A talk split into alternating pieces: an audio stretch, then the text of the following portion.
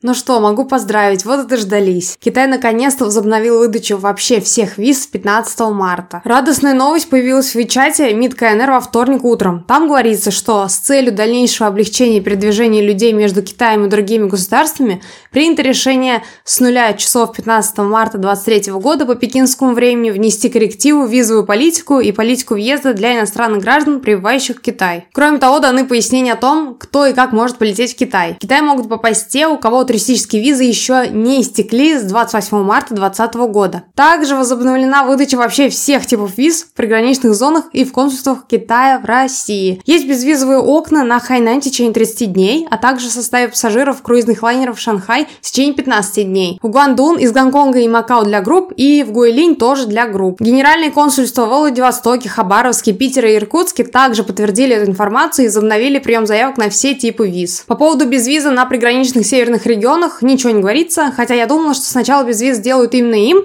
но, видимо, еще не разобрались со страховкой. Какие визы самые популярные и что нужно для их получения? Самая популярная виза – это виза категории L, туристическая, она обычно выдается на 30 дней. Для ее получения нужно предоставить бронь отеля, наличие билетов туда-обратно, а также пригласительное письмо от турфирмы из Китая. Также популярностью пользовалась виза категории М, деловая виза. Ее могут получить предприниматели и бизнесмены, чтобы наладить связи с китайскими производителями и поставщиками. Чтобы получить получить ее, вам нужно приглашение от китайской компании, а также нужен постоянный вид на жительство приглашающего. Ну и, наверное, самые актуальные студенческие визы X1 и X2. Процесс ее получения, как других виз, пока не менялся. Нужно подать заявку на обучение в выбранном вузе, и вам пришлют пригласительное письмо от универа. Главное, что информация и пакет документов не изменились с 2020 года. Сейчас даже не требуют сертификат о вакцинации, все по-старому, даже цены. Срок выдачи 7 календарных дней. Анкету нужно заполнить онлайн и сразу же нужно записываться на подачу документов. А вот и ложка дегтя. Скорее всего, мест на подачу документов уже нет. Если вы в первых рядах успели записаться, это не значит, что места остались для тех, кто узнал про открытие Китая из этого видео. Однако выход есть. В получении виз побыстрее вам, скорее всего, помогут туристические агентства или посредники. Да, они возьмут комиссию, но тогда не придется ждать лета, чтобы самостоятельно подать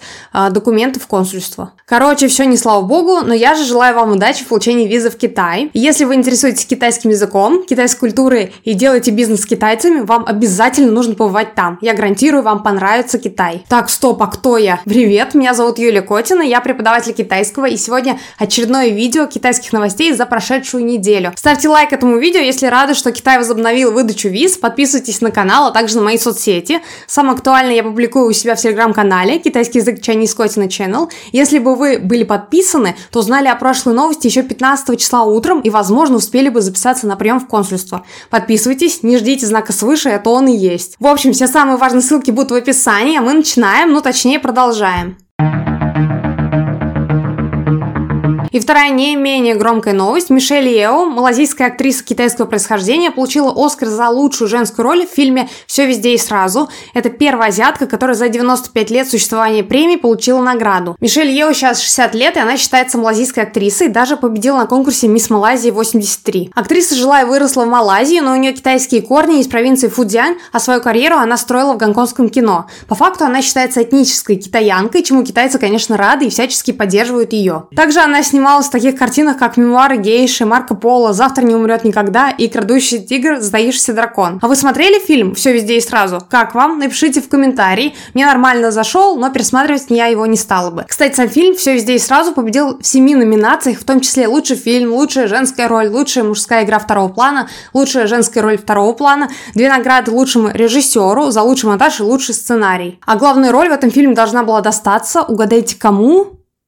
Джеки Чану. Вау, я сама в шоке. Сценаристы говорили, что фильм писался именно под него, но когда увидели, что Мишель Ео выполняет трюки не хуже Джеки, то ее и утвердили. Кстати, про Джеки Чана. И тут сразу две хорошие новости. Обещают, что 4 августа этого года выйдет новая полуметражка про черепашек-ниндзя от студии Paramount и Nickelodeon, которая будет называться «Погром мутантов». Название многообещающее. А вторая новость про Джеки. В этом фильме он будет голосом учителя Сплинтера. Сюжет фильма будет нам рассказывать о том, как спустя много лет в и одиночестве черепашки-ниндзя захотели стать простыми подростками и влиться в обычную жизнь Нью-Йорка. Новый друг черепах, Эйприл, ага, новый, конечно же, поможет им разобраться с криминальными элементами в городе, но на черепах обрушится армия мутантов. Ну, вообще кайф, ждем лета. Следующая нашумевшая новость, даже в такси ее по радио слышала, это так называемые доски позора в Китае. Digital-экран выводит фотографии нарушителей порядка. Чаще всего эта новость встречается в контексте того, что гражданин перешел дорогу в неположенном месте, и оп, он на доске позора, да еще и штраф выписали. В Китае такое провернуть проще простого. Там миллионы камер, большинство оснащены системой распознавания лиц, а каждый, у кого есть китайский ID, есть правительственный базис фото. Такое внедрение направлено именно на триггерение китайского понятия «потерять лицо». Тут даже штраф не так страшен. А самое страшное это то, что твое фото выведут на доску позора, сфоткают, выложат в WeChat, это репостнут другие твои друзья просто ради смеха, и это дойдет до твоего дядюшки, который запозорит тебя перед всем семейством. Вот это будет такая потеря лица, потом его месяц искать будешь. Я думаю, с быдлом так и надо. Не умеешь дорогу переходить, создаешь аварийную ситуацию, получай позор и штраф. А вы что думаете? Хорошее это введение? Пишите, что думаете про такие доски в комментариях.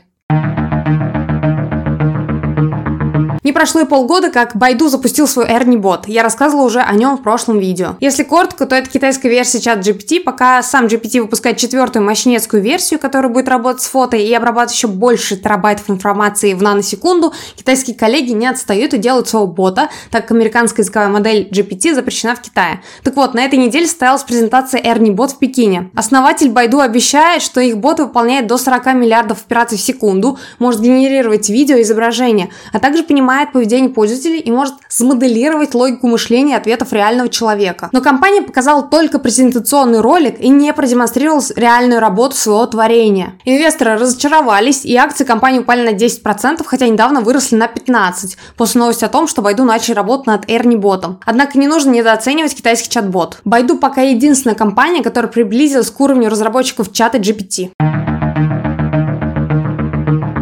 Запущен новый ЖД-маршрут Шиньян-Самара. Этот маршрут свяжет воедино Шиньян, Нинбо, Гуанчжоу, Тиндин, Циндао, Далянь и Самару. Этот проект несет одну простую цель – разгрузить города Дальнего Востока от грузов из Китая. Маршрут будет называться Волга-экспресс, и в основном по нему пойдут товары FMCG категории, то есть товары массового спроса. Первый поезд вот-вот поедет, и это должно произойти 23 марта. Новость замечательная, это значит, что бизнес Китая продолжает развиваться. Так, товарооборот Китая и России за январь-февраль вырос почти на 26%, составил составил 33,5 миллиарда долларов, а поставки продукции в Россию выросли более чем на 31%, до 18,5 миллиардов долларов. А если вы хотите выучить китайский язык, я сразу помогу вам. Я занимаюсь преподаванием 11 лет, помогу выучить вам китайский для подготовки к сдаче экзамена HSK с 1 по 6 уровень, а также помогу выучить китайский для работы и бизнеса. Пробный урок по ссылке в описании. Кстати, теперь и правительство Британии удвоит расходы на обучение китайскому языку и основам китайской культуры своих чиновников. Премьер-министр Риши Сунак увеличивает финансирование финансирования, чтобы еще больше улучшить умения и знания сотрудников правительства по Китаю,